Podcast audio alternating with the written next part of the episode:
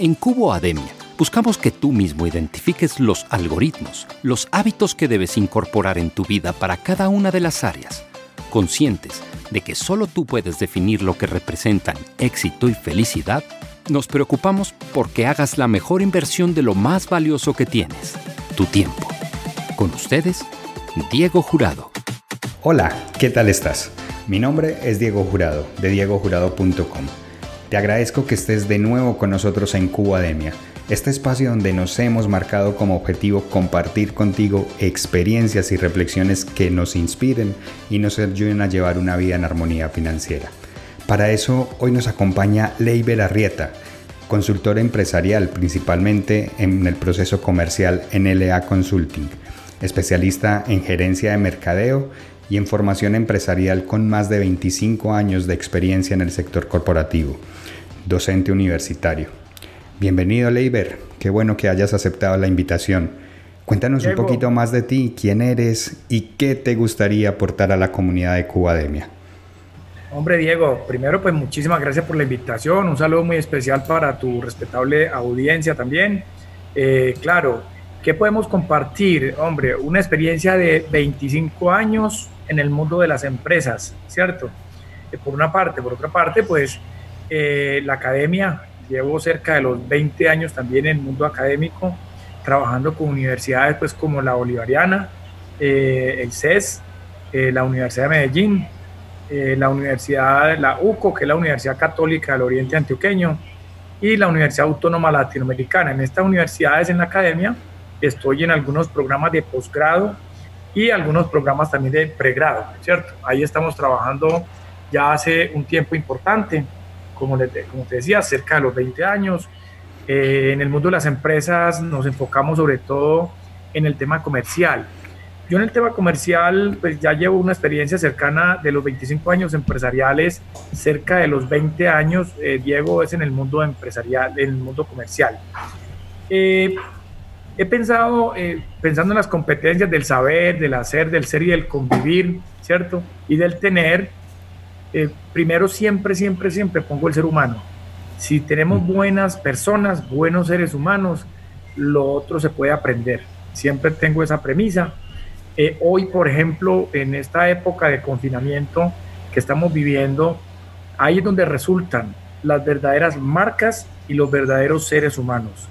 Aquellas marcas que no solamente piensan en el tema económico, sino que primero siguen pensando en las personas. Entonces, como premisa de vida, como principio de vida, para mí siempre están los seres humanos por encima de todas estas condiciones. Excelente, Leiber. En esta experiencia, en, esta, en este desarrollo así en el área comercial, ¿qué es lo que te has encontrado pues como en, las personas, ese ser humano? ¿Cómo lo has visto? ¿Cómo lo ves? ¿Qué en términos globales, qué te has encontrado? Claro, eh, una de las cosas que aprendí pues del liderazgo es que uno tiene que desarrollar a las personas. ¿Qué me he encontrado? Me he encontrado con personas con una formación muy básica, eh, personas con un gran porcentaje empírico y personas que eh, los, he convencido, los he persuadido, Diego, de que, de que hay que estudiar, de que hay que insertarle academia a la cosa. Y sobre todo cuando tenemos contacto con algunas universidades, de las que te mencioné hace un momento, he motivado a estas personas para que eh, reactiven, para que terminen. Personas, por ejemplo, que tenían una tecnología, una carrera de pregrado comenzada y que, y que eh, ya se habían, eh, digamos, instalado en su zona de confort y, y, que seguían trabajando y ganando dinero, pero, pero la parte de formación seguía ahí quieta, estática. los motivé a muchos de ellos para que siguieran su proceso. Hoy son profesionales, la gran mayoría de ellos y pues por ahí me escriben, en alguna oportunidad me llaman y me los encuentro por ahí en centros comerciales y muy agradecidos por esto que hice. De eso, mm, más que sentirme orgulloso, por mí me siento orgulloso de ellos, de que hayan tomado la decisión, Diego, de, de, trascender en este sentido, ¿cierto? Porque la vida tiene que ser una integralidad. No solamente es pensar en el dinero, el dinero es una parte muy importante, es un vehículo, es necesario, pero más que eso, eh, sentirse bien, sentirse cómodo, sentirse que su proyecto de vida fue llevado a cabo, que se cumplió, que no necesariamente las cosas son fáciles en la vida, no, las cosas tienen su nivel de complejidad, pero que si nosotros le insertamos todo eso que tenemos, que llevamos por dentro, si nos damos cuenta de qué estamos hechos, con toda seguridad somos capaces de salir adelante y de ser personas felices, que es lo que realmente uno quisiera que la gente viviera en la vida real. Fíjate, Leiber, que en, en, muchas ocasiones con respecto al área comercial, no sé, no sé cómo, qué tan de acuerdo estés en muchas ocasiones, lo he escuchado como, ay, bueno, no, no había nada más que hacer, terminé en el área de ventas. Como que, y, y, se dan mucho, pues por consecuencia, situaciones como las que hablas, formación básica, empirismo, como que no, en, en otra línea, bueno, ¿y qué hace? Pues ahora ponte a vender. ¿Cómo entonces hacer esto profesional? Claro, es muy, muy interesante tu pregunta, Diego, porque me la hacen en muchos, en muchos escenarios. Es cierto, mira, aunque hoy día ese tema de la profesionalización en ventas ha sido muy, muy consciente por parte de las marcas, por parte de las empresas, porque al igual que el médico, el, vendedor tiene que ser profesional. Y es profesional porque se forma, porque es un autodidacta. Yo no estoy diciendo que necesariamente tiene que irse a incrustar en una universidad, no porque también se puede, hay muchos autodidactas que, que se forman, que hacen diplomados, que hacen entrenamientos, que hacen certificaciones, igual obtienen el conocimiento, ¿cierto? Eh, eh, es la distinta vía por, por donde la persona quisiera, eh, digamos, lograrlo, ¿cierto? Eso ya es respetable en cada ser humano. es cierto, si nosotros nos devolvemos unos años, 15, 20 años atrás, eso todavía aún se daba. De decir, hombre, eh, démele la oportunidad a ese muchacho que ahí lo tengo en la casa, no está haciendo nada, póngalo así sea a vender. Ya eso hoy no va. Pero digo con la experiencia de haber sido gerente de ventas, director comercial, ¿cierto? Líder de equipos comerciales, donde hoy ya no es así. Ya las marcas se convencieron, porque hoy hay una cosa muy importante.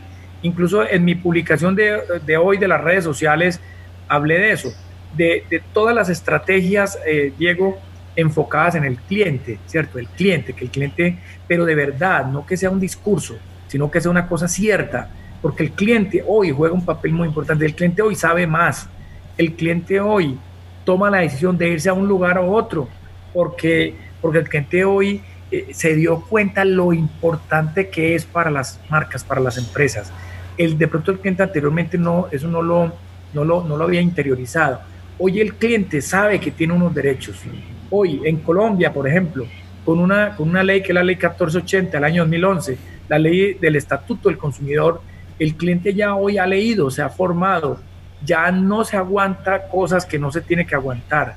Primero porque hay muchas alternativas, Diego. Segundo, porque ya sabe, ya conoce la ley, ya conoce las normas, conoce sus derechos. Entonces, pues, lógicamente, eso ha trascendido.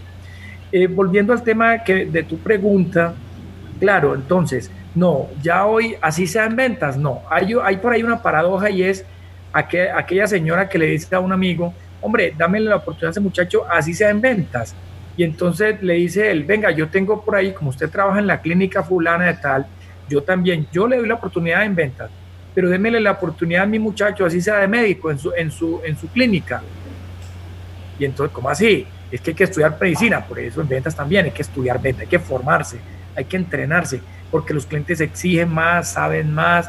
Entonces yo tengo que tener una fuerza comercial profesional para que atienda a un cliente profesional, para estar al nivel, ¿cierto? Desde esa perspectiva nos dicen, todos somos vendedores. Mira, es que tú cuando te casaste te le vendiste, cuando vas a buscar un trabajo te estás vendiendo. Entonces, todos somos vendedores. Desde esa perspectiva, ¿qué tan de acuerdo estás con que todos somos vendedores? Esto, estoy de acuerdo con eso, porque tú lo primero que vendes es una imagen, ¿cierto? Sí, claro. Entonces, el marketing personal, del, que hablamos, el marketing de la persona. Estamos de acuerdo que todos somos vendedores. Lo que pasa es que ya para atender, venderse, vender y venderse, ¿cierto? Es verdad.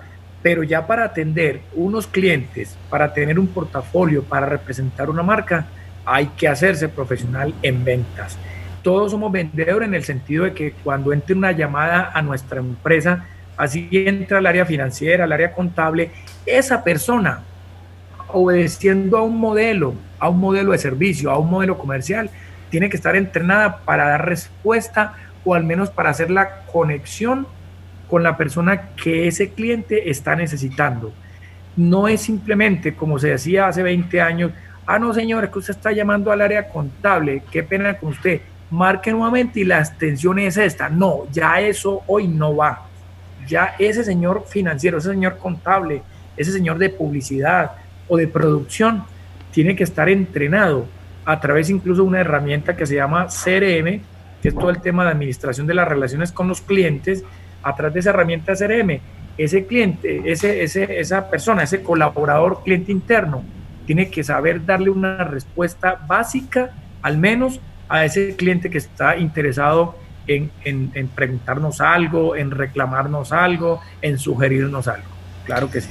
Hablas entonces de venderse usted mismo o ya desde una perspectiva más profesional, más empresarial, corporativa, atender al cliente. Entonces ahí sí que todos somos vendedores. Claro, claro, así es. ¿En qué punto entonces diferenciar de requerimos un profesional de la venta o todos somos vendedores de manera empírica, de manera básica? Lo que pasa es que cuando, cuando hacemos referencia a que todos somos vendedores, que todos tenemos que tener una actitud vendedora, una actitud comercial, una actitud de escucha, una actitud dispuesta a dar una respuesta.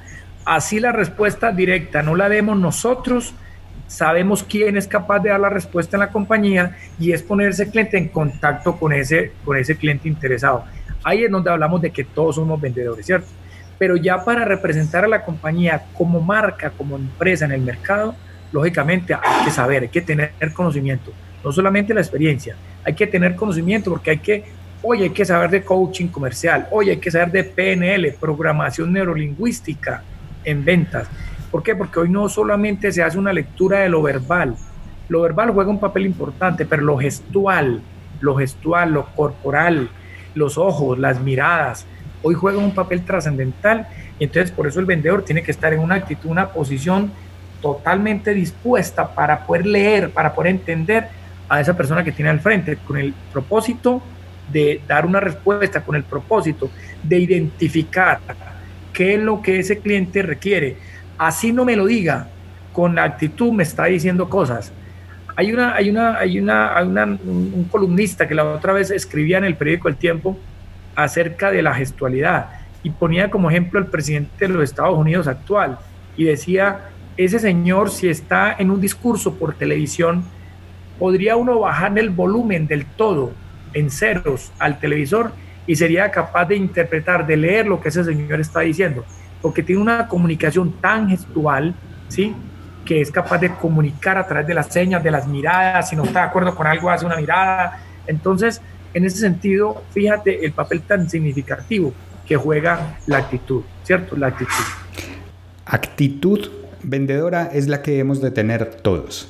¿sí? Así es. Y luego, el profesional de la venta ya se enfoca en una formación comercial. Entonces ahí es donde combinamos la actitud con C y la actitud con P, aptitud, de, de, ser apto, de tener las habilidades, de tener las competencias comerciales. Entonces, el comercial, el que está en el área comercial en ventas, tiene que tener las dos condiciones. La actitud con C, que la actitud es así, la tiene que mover cada persona. Nadie es capaz de mejorarle la actitud a otro. Simplemente lo puede motivar en un 20% las veces. El 80% es automotivación. Pero un 20% puede motivar a hombre, ¿qué te pasa? ¿Cuál es la actitud? Mira, tienes que tener una posición distinta, porque estás haciendo mala cara. O sea, es decir, es, aconsejar desde el liderazgo que ejercemos los líderes comerciales a esa fuerza comercial que tenemos al frente, ¿cierto? Hombre, si tú estás llorando en un punto de venta, si tú tienes una actitud de tristeza, lógicamente eso no te va a ayudar. incluso hay unos porcentajes muy fuertes ahí. La corporalidad, la actitud en venta juega un papel del 55%, imagínate, 55%. Y, la, el, tono de la voz, la voz, lo que tú conectas y, y transmites, 38%. 38%. Eso te da el 93%. Y solo el 7% es lo que tú vendes, lo que tú estás entregando, el producto, el servicio, el portafolio. De tal manera que si tú tienes una actitud ganadora frente a la vida, frente a las cosas que estás haciendo, si tienes un tono de voz, porque seguramente coloquialmente has escuchado por ahí, hombre, ojo, es que el, el tema no es lo que dices, sino el tonito con que lo dices. El tono también juega un papel importante. Porque si tú, una persona se siente gritada por ti, se siente agredida, es una persona que rechaza de una vez la negociación. Es una persona que dice, mire, usted me trató de manera altanera y no me interesa hablar con usted. Yo voy a colgar esta llamada y no me interesa. Entonces, ¿por qué? Porque hubo un tono que a lo mejor esa persona no lo conectó, un tono que le pareció agresivo. Entonces, eh, ahí es donde en ventas hay que tener presente todos esos conocimientos todos esos datos, todos esos hechos que son claves para poder ejercer de verdad una venta profesional. Leiber, ahí nos estás hablando entonces de la aptitud con P, ¿no? En la, formación en... La, eh, habilidad. Exactamente, la formación en coaching, en PNL, en conocer, en, en estudiar, ¿no? Cómo desarrollar la actitud. Y voy a esto pues porque ya no es solamente para el tema comercial, una actitud de cualquier persona, de cualquier empleado, incluso ante la situación como lo que decíamos hace un momento, lo que estamos viviendo, la actitud con la que nos enfrentamos a todo esto, pues dependiendo de qué actitud tomemos, vamos a tener unos resultados u otros. Cómo desarrollar una actitud con C positiva, enérgica, de ganas. Bueno, básicamente la actitud depende mucho de la posición que uno tiene frente a la vida. A veces hay que hacerle caer en cuenta a las personas de, su, de cómo, cómo automotivarse, ¿cierto? ¿Cómo, ¿Cómo se puede automotivar? Yo le haría preguntas a esa persona, bueno, ¿usted qué es lo que quiere? ¿Usted qué quiere en la vida? Eh, no, es que a mí me... ¿Y por qué te gusta eso? Ah, no, es que me gusta porque eso me hace ganar dinero. ¿Y tú para qué utilizas ese dinero? Y ahí estoy haciendo coaching a esa persona. Coaching, no, exacto. No, el dinero es para eh, comprar lo básico, claro, y si ya compraste lo básico y compraste esto, entonces, ¿para qué más sería importante el dinero? Ah, no, que es que uno sin dinero no es nada. ¿Y usted por qué cree que sin dinero no es nada? O sea, que si usted no tiene plata, usted como ser humano no vale nada. Eso no puede ser. Y entonces, ahí es donde uno empieza a, a hacerle caer en cuenta a las personas de lo valiosos que son, de cuál es su sueño, de cuál es su proyecto de vida. Porque mira, tú ahorita lo decía, así sea en venta, no. Hay personas que su proyecto de vida no era estar en venta, están en venta por accidente y de pronto estando ahí en venta se amañaron, les gustó la plata y se quedaron ahí y se soportaron mucho tiempo. Me parece que eso es nefasto para un ser humano. Un ser humano tiene que estar en donde más se sienta realizado, donde más se sienta feliz, donde eh, eh, vibre con ello, ¿cierto? Donde vibre con ello. Yo hoy, por ejemplo, te lo digo, te lo, te lo confieso, yo después de 25 años en el mundo empresarial ya estoy como independiente y, y siendo como independiente también me pregunta, Leiber, ser independiente es muy duro, ¿cierto? Yo les digo, no es duro, es diferente, es diferente. Porque es que ser empleado también puede ser duro. Si una persona está aburrida, si tiene un jefe que es malito, que no hace las cosas bien, que tiene preferencias, o sea, que, que, no ejerce el liderazgo, esa persona tampoco está contenta allí. Está ahí de pronto porque ahí le tiene un sueldo quincenal y ahí se va yendo y se va yendo a ver qué pasa. Y eso no puede ser, Diego. Uno, en ese sentido, y te lo digo, a mí en este proceso me han resultado, ya llevo cuatro, cumplí cuatro años seguidos, porque yo había estado por ahí casi dos añitos antes, pero ahorita seguido llevo cuatro años como independiente por segunda vez, pues haciendo consultoría y acompañando procesos empresariales y, ya llevo ese tiempo y me han resultado ofertas para vinculación. Y he tenido en este momento la capacidad de decir, no, no me interesa ahora, si quiere yo lo atiendo como empresa, yo lo acompaño en su proceso, dígame usted qué necesita, si necesita que estructuremos un modelo comercial, yo le ayudo con eso, eso es lo que yo hago, unos indicadores, un plan de mercadeo y comercialización, o sea, eso que usted necesita, yo con mucho gusto lo acompaño desde afuera, pero yo no me quiero sentar en una silla otra vez a ejercer un cargo por el cual ya pasé, no, ese no es mi proyecto de vida ahora, porque yo manejo hoy mi agenda, mis tiempos. Con la universidad, yo puedo viajar gracias a esto, si yo estoy empleado, seguramente y te lo digo porque ya me pasó. Siendo, eh, estaba independiente, me, me, me, dijeron, me invitaron a trabajar en una parte X, ahí estuve en un cargo de dirección también, ¿cierto? Y entonces mm, advertí que yo hacía algunas cosas y como independiente venía haciendo esas cosas, entonces que si yo contaba con algunos tiempos, claro, las una, dos, las tres primeras veces te, te lo permiten, pero ya cuando estás hablando de cuarta, de la quinta, ya te dice, oiga, pero es que entonces yo no quiero, eh, no quiero vivir eso, no. Yo quiero manejar mi agenda, ¿cierto? E, es una, es una posición. Hay gente que dice, no, yo no soy capaz de trabajar y de vivir si yo no soy empleado.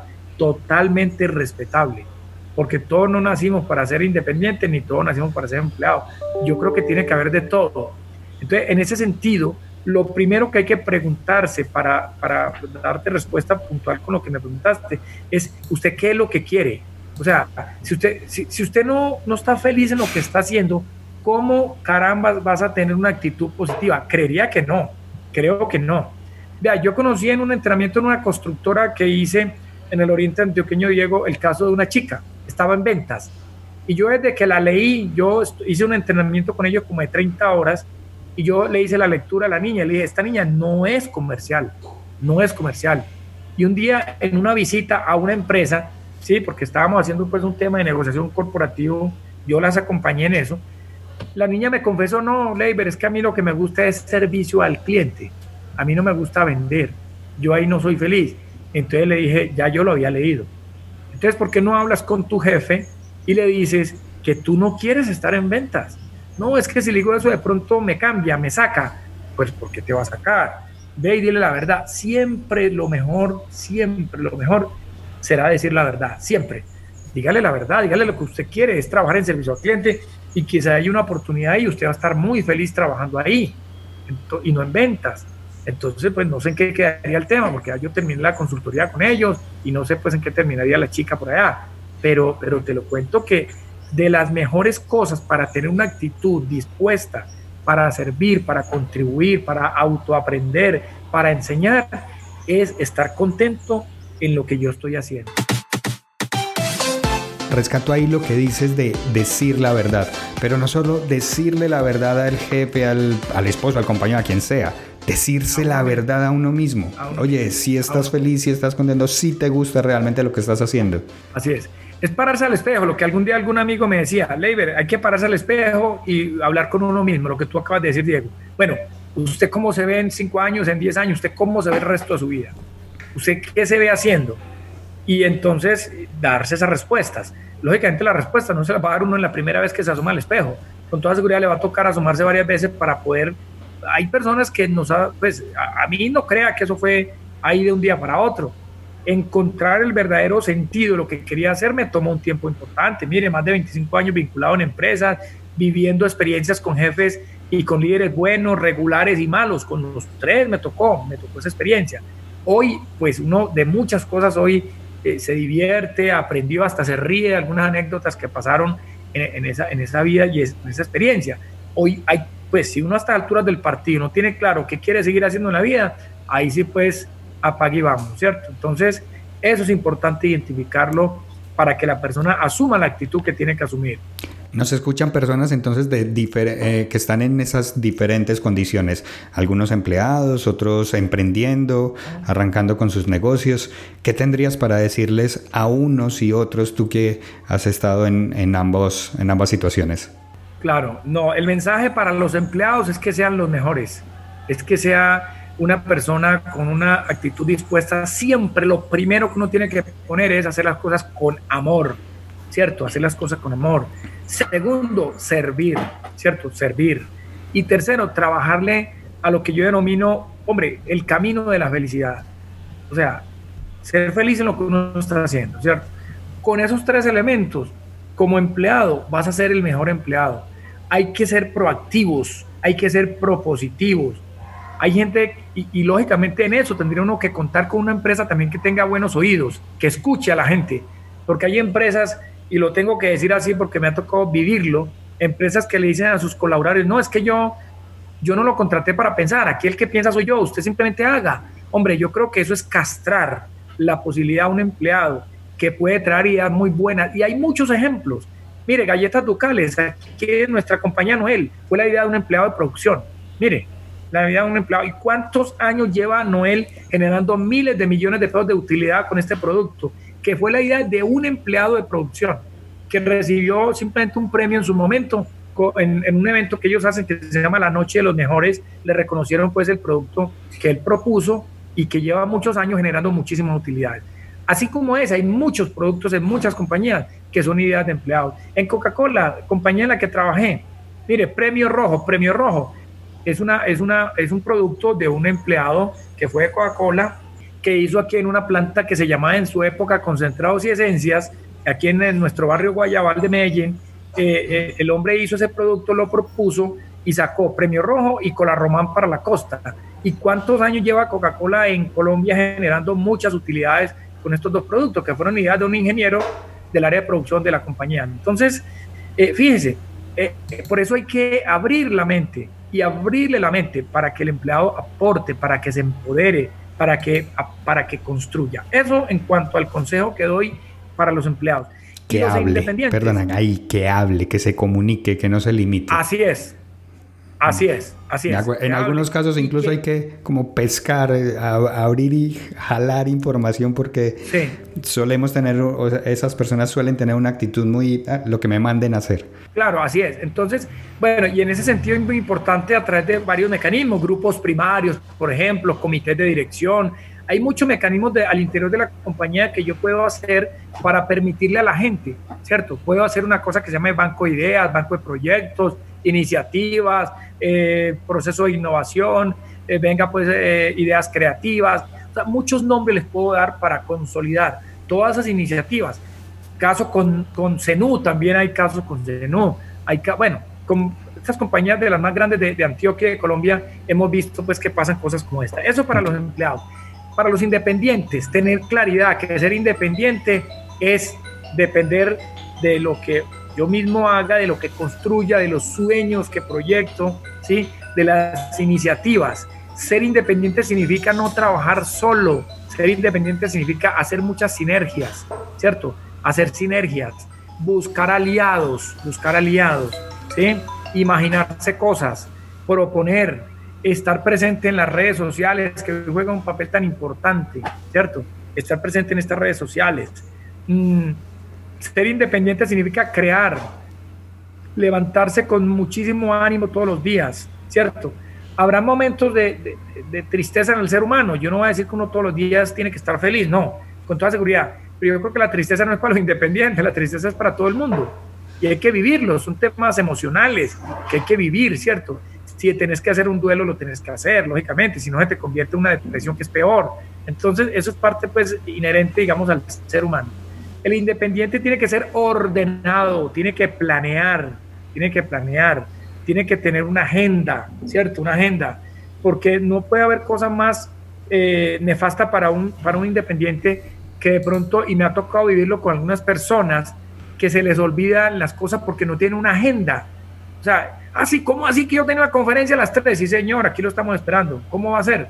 O sea, una persona que le pase una cosa como esas, y te lo estoy diciendo partiendo de, cosas reales, es porque no maneja una agenda. Ser independiente, no es que yo manejo mi tiempo, no creas que el tiempo puede ser más largo. Uno como independiente tiene que tener la claridad de qué es lo que quiere, cómo puede vender esa idea, ese proyecto también. Mire que volvemos al tema ventas, al tema comercial. Eh, y es, el, el, que está al frente espera mucho de lo que yo tengo. Bueno, y ahora sí, ¿qué es lo que usted tiene? Tener un portafolio, por ejemplo, muy claro, ¿cierto? Si tú me dices, ¿cuál es tu portafolio? En 30 segundos te lo puedo mandar a tu WhatsApp. Mire, esto es lo que yo hago, ¿cierto? Con cosas claras, ¿sí? E, eso, eso es, tener, ser independiente, tener un portafolio tan amplio y tan grande que, que, no sepa la gente realmente qué es lo que tú haces. Yo una vez, cuando pues era el director del centro de formación de, FENALCO, se llama Fenicia, eh, me llegó una persona incluso del Valle del Cauca, una persona de Cali, eh, diciéndome, hombre, eh, Leiber, es que yo necesito que usted me escuche porque es que yo tengo un portafolio y le puede servir a las empresas antioqueñas. Yo vengo del Valle del Cauca, entonces yo, bueno, listo, tranquilo. Entonces fue, lo atendimos, empezó a, proponer. Tenía como sin mentira, por ahí 75, 76 productos. Eso tenía cosas en, en normas internacionales, en contabilidad, en producción, en logística y en ventas. Entonces yo le dije, hombre, con mucho respeto te tengo que decir, ¿por qué te tengo que reconocer? ¿Por qué te voy a reconocer en el mercado? Pues entonces el tipo con esa pregunta dijo, oiga, nunca me habían hecho esa pregunta, nunca me la han hecho. Yo pensé y me lo reconoció ahí de frente. Yo pensé porque tenía muchas alternativas, tenía más opciones para entrar a un gremio como estos. Yo le decía, no, tenés que enfocarte. Te lo voy a decir con mucho respeto, tenés que enfocarte ¿por qué te tendrían que reconocer? A mí particularmente, hoy me tienen que reconocer, este es un tipo consultor en el tema comercial. Ya. Si a mí me dicen, Leiber, necesito un tema de logística, no, yo no soy. Y me han llamado para eso. No, pero es que usted es de venta y la gente de venta sabe logística. No, no soy experto. Yo te puedo recomendar a Gabriel, te puedo recomendar a José Luis. O sea, tengo tres aliados para ello. Incluso en temas comerciales, eh, por ejemplo, eh, hacemos una investigación de mercado. No, yo no te hago eso.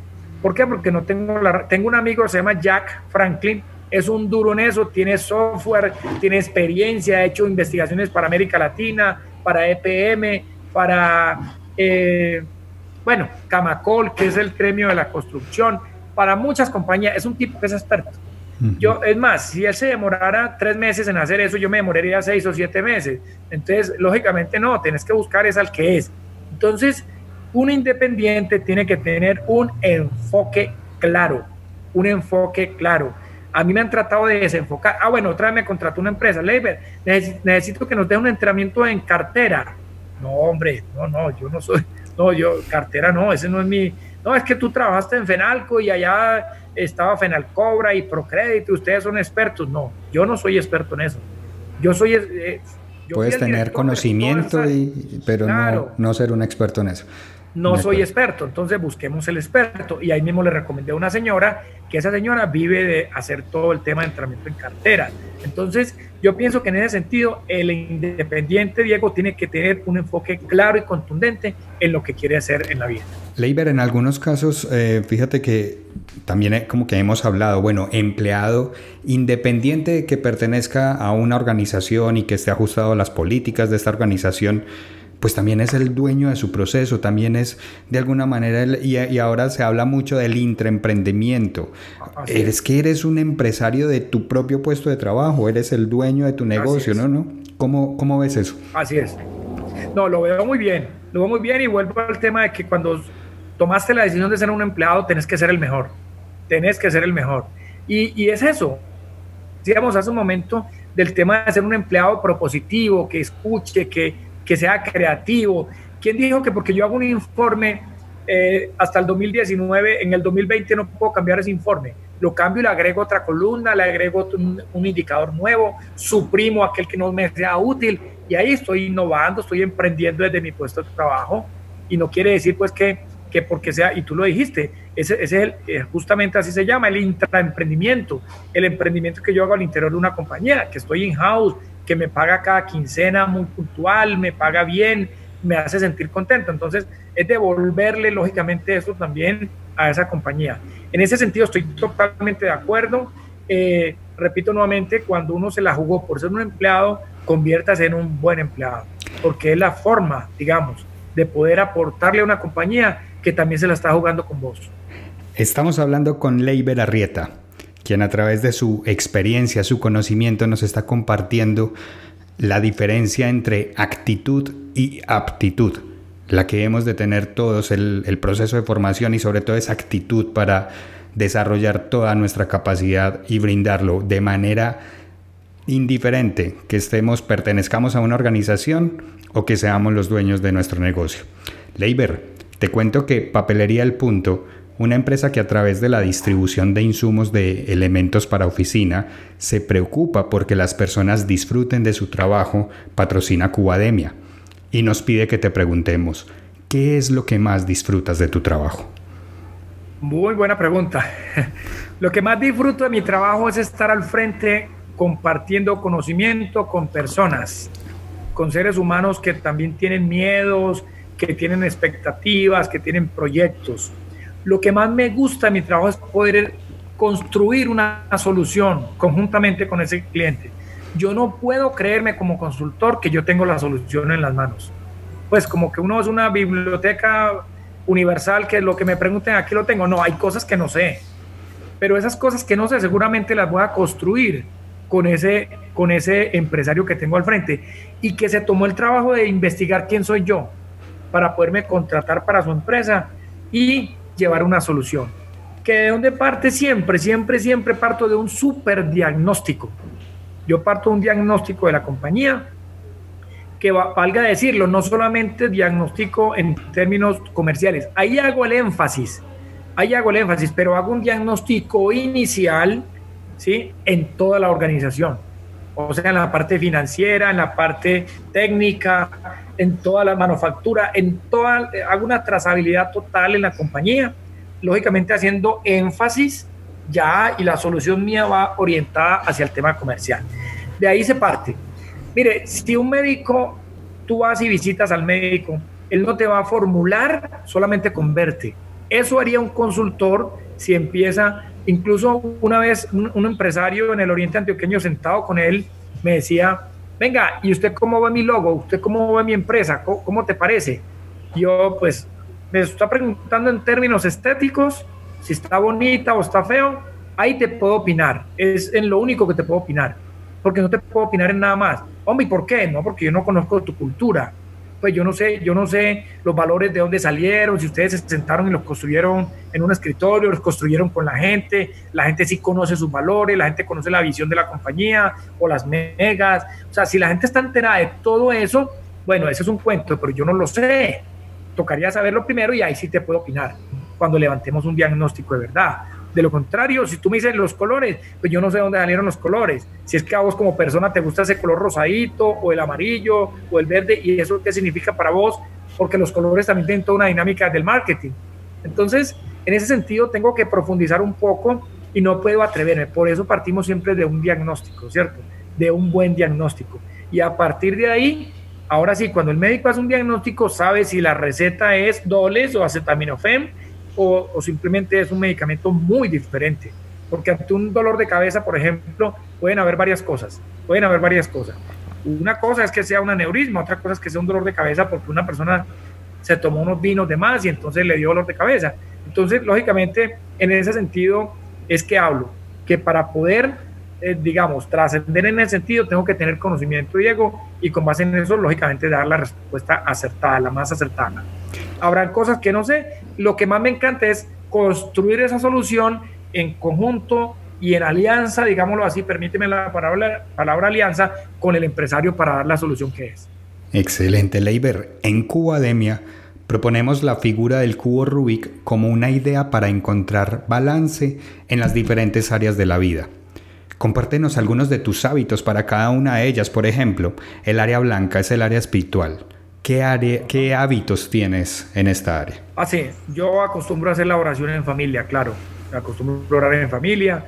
Eh, hacemos el rosario, por ejemplo, en familia, ¿cierto? Entonces, eso nos hace sentir cómodo, tranquilo. Soy creyente, creo en Dios, creo en la Virgen, entonces respeto al que no, pero, pero yo lo hago y lo hago en familia. Y, y me formé una familia pues que es católica, entonces pues lógicamente en ese sentido pues lo sigo haciendo y me siento muy bien, muy cómodo hacerlo así, de esa manera.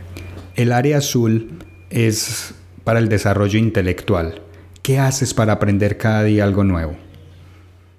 Muy buena la pregunta. Primero, pues en la academia toca estar actualizado, pero no es porque me toque, no es porque me gusta. Además, no puede uno pararse frente a un grupo si no tiene cosas nuevas para aportar. Yo me resisto a pensar de que el año 2019 y el año 2020 voy a dar los mismos contenidos, los mismos conocimientos, no porque el mundo cambia. Es más, el mundo cambia cada semestre y no cada año ni siquiera. Entonces, lógicamente, me gusta mucho leer, leer. En este momento estoy leyendo un libro que se llama El poder de la hora. No sé si lo has escuchado. Sí, claro. ¿Cierto? Con toda seguridad que sí. Mm. estoy terminando de uno que se llama Bueno, Bonito y Carito, que es de un autor colombiano, se llama David Gómez. Y estoy por empezar 21 lecciones para el siglo XXI, ¿cierto? Que me parece un libro muy chévere, pues por, la, la parte introductoria que ya leí entonces lo estoy empezando a leer también. Me gusta mucho leer, porque cuando tenés lectura, mucha lectura, tenés conocimiento fresco, eh, mejora tu discurso, mejora tus percepciones y pues aprendes, aprendes. Entonces, en ese sentido, la lectura juega un papel trascendente, Diego. El área verde, como de lo natural, va hacia el cuidado del cuerpo. ¿Qué hábitos tienes en esta área? Alimentarse bien juega un papel muy importante. Hacer ejercicios físicos, ¿cierto? Para el cuerpo y dormir, dormir bien. Esos son tres elementos que para mí son muy importantes, eh, Diego, eh, para mantenerse bien, ¿cierto? Eh, juegan un papel trascendente. Tomar agua, por ejemplo, tomar agua. Ojalá tomar agua en ayunas, en ayunas, tomarse un vaso con agua o el que pueda tomarse los dos sería muy chévere, ¿cierto?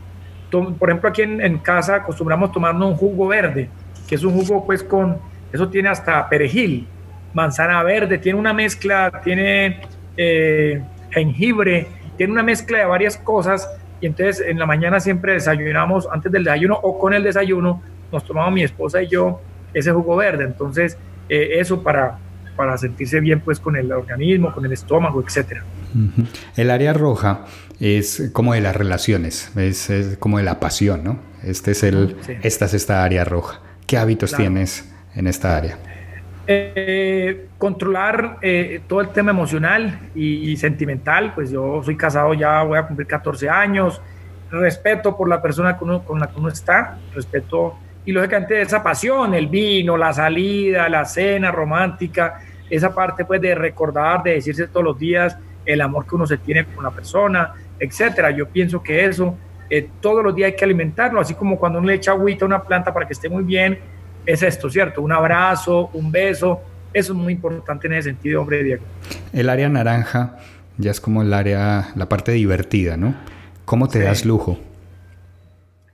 Eh, pues hombre, no soy un, hombre pues de, de, lujos y cosas, no, pues simplemente una salida, por ejemplo, al cine, comprarse uno pues, mm, digamos, un celular pues de, eh, de iPhone, pues que me parece que tecnológicamente es, bien, pero como, por ejemplo, a nivel de carros, de vehículos, un vehículo muy normalito, pues no, no soy una persona que aspiro a tener una super camioneta, eso no me mueve, pues la verdad. No, en ese sentido de los lujos, pues como lo, básico, lo, que me permita como, y, en esta época de confinamiento sí que nos hemos dado cuenta que es lo más importante. Mire, hablaba con un amigo en estos días, Diego, y, eh, un, carro, un carro de 300 millones de pesos, ¿para qué sirve hoy día? Para tenerlo parqueado, porque no lo puedes sacar. Y ahí están 300 millones de pesos envejeciéndose sin utilizarlo, sin disfrutarlo, ¿cierto? Cuando hoy juega un papel más importante el metro, que ese sigue funcionando, que ponerse el tapaboca, pero sigue funcionando, el bus que pasa al frente de tu casa, ¿cierto? Los transportes públicos. Entonces, frente a esa situación, pues yo pienso que no, no, no, no, no, no, eso no me mueve, pues, eso no es lo que en la vida aspiro, no, a tener muchos lujos ni mucho, no. Con esto sí que he aprendido más aún que lo básico es lo más importante en la vida. Bueno, viajes de pronto, eso sí. Ah, viajar sí, viajar sí, viajar, pero eh, en, en viajes sí he tenido algunas saliditas pero más por, por creer eso como un lujo, es como por hacer intercambios culturales y por inspirarme. Yo le decía, le compartí a mi esposa, por ejemplo, el viaje último que hicimos, que lo hicimos con la familia a México. A mí ese viaje me inspiró. Estuve en Cancún y la verdad te lo digo, muchas cosas, porque el cerebro, el cerebro explora cosas, el cerebro con esas ciertas cosas nuevas se motiva y, muchas de las cosas que hoy estoy haciendo fueron, y yo se lo dije a ella incluso antes de, de viajar, dije, mi amor, yo creo que este viaje tengo la, la, como, la, como la idea de que este viaje me va a, tener una fuente de inspiración bastante interesante. Y así fue, tal mm. cual como lo me lo imaginé, así fue. El área amarilla ya es como lo más material, ¿no? El tema ya de dinero. Compártenos tus tips de finanzas personales. Sí, el tema de las, del, del, dinero es cómo aprendo a manejar el dinero, ¿cierto? Cómo eh, el dinero que tengo en la cuenta, en las manos, en qué lo invierto, ¿cierto? Eh, una de las cosas que, que, tengo que decir es que hay que ahorrar. Por ejemplo, la persona que no tenía un ahorro, no tenía una, eh, para esta época que estamos viviendo, yo creo que está en bastante dificultad. Entonces, por ejemplo, del dinero que uno se gana, parte, parte debería tenerlo claro que es para ahorrarlo, ¿cierto? Eh, ganar dinero, sí, el dinero debe ser un vehículo, es, es un medio, es un medio, no puede ser el fin de las cosas, no, el dinero es un medio si tú vas a un supermercado, si no tienes con qué pagar, pues no te entregan los productos, eso está claro. Entonces, pero uno no se debe, no se puede dejar deslumbrar tampoco por el dinero, porque las personas que, que se dejan cautivar de manera desaforada por el dinero, yo creo que termina mal. No, el dinero es un medio que hay que valorarlo porque pues es lo que te permite vivir, ¿sí? Y como dice un amigo, y beber, pero, pero hay que saberlo hay que saberlo manejar muy bien, hay que saber en qué se invierte, eh, cómo me endeudo, porque estar sobreendeudado también es complejo, es muy complejo. Entonces hay que saber tener eh, la capacidad para poder administrar. Las mujeres son muy buenas en eso, la gran mayoría de mujeres son muy buenas para el ahorro y para, para pues, manejar el dinero en casa y todo lo demás. Entonces, quien, eh, los masculinos que no tengan esa posibilidad, acompáñense por su esposa, que yo sé que ella lo sabe hacer. Leiber, estamos llegando al final de nuestro episodio de hoy. Qué rico haberte tenido con nosotros, pero antes me gustaría saber de todo lo que nos has compartido, ¿con qué te gustaría que se quedara la audiencia? Hombre, ser una buena persona. Me parece que eso para mí es, y nunca voy a, a desfallecer en eso, ser un buen ser humano, ¿cierto? Un buen ser humano es un buen vecino, es un buen papá, buen hermano, buen colaborador, buen emprendedor, buen empresario Es decir, es hacer la trazabilidad de los 360 grados en ese sentido, ser un hombre útil para la sociedad, un hombre que le guste servir. Eso es lo que más anhelo, lo que quisiera dejarle hoy en la mente a las personas. Sean buenas personas, que lo demás absolutamente todo se puede conseguir. Qué rico. ¿En dónde pueden saber más de ti? ¿Dónde te pueden encontrar? En las redes sociales como Leiber Arrieta, LinkedIn como Leiber Arrieta Jiménez, en Instagram como Leiber Arrieta J, ¿cierto? O LA Consulting. Ahí me pueden ubicar. Tengo más de 280 publicaciones que son de la gente en materia de venta, servicio, mercadeo, que eso es para la gente, ¿cierto? Eso es para que lo disfruten. Son cápsulas, son pequeñas, digamos, frases muy concretas, eh, cortas, que eso permiten que sean, pues, mi, como mi idea es que sean como fuentes de inspiración. No escribo cosas tan largas porque eso la gente no nos lee. Simplemente son cosas muy, muy, muy concretas que permitan una fuente de inspiración para la gente. Y con esto llegamos al final del episodio de hoy. Listo, Diego, muchas gracias por la invitación y un saludo muy especial para la audiencia. Recuerda que este espacio está patrocinado por El Punto, una empresa que se dedica a hacer que las personas disfruten de su trabajo a través de la distribución de insumos de papelería, SEO, cafetería, botiquín, seguridad industrial y tecnología. Les encuentras en internet, en su sitio web elpunto.com.co. Dedica tiempo a tus clientes. El Punto se dedica a tu empresa. Si has llegado hasta aquí, de verdad espero que sientas que has obtenido valor escuchando a Leiber y sobre todo que rentabilices el aprendizaje que has obtenido de él y sus tips. Si te gustó, además de suscribirte y dejarnos tu valoración, comparte la información con quienes consideres que les puede resultar igual de valioso. Y si no, déjanoslo saber qué podemos mejorar. Esperamos tus comentarios. Yo te espero en nuestro próximo episodio. Y por lo pronto, recuerda que ser feliz es un juego de niños.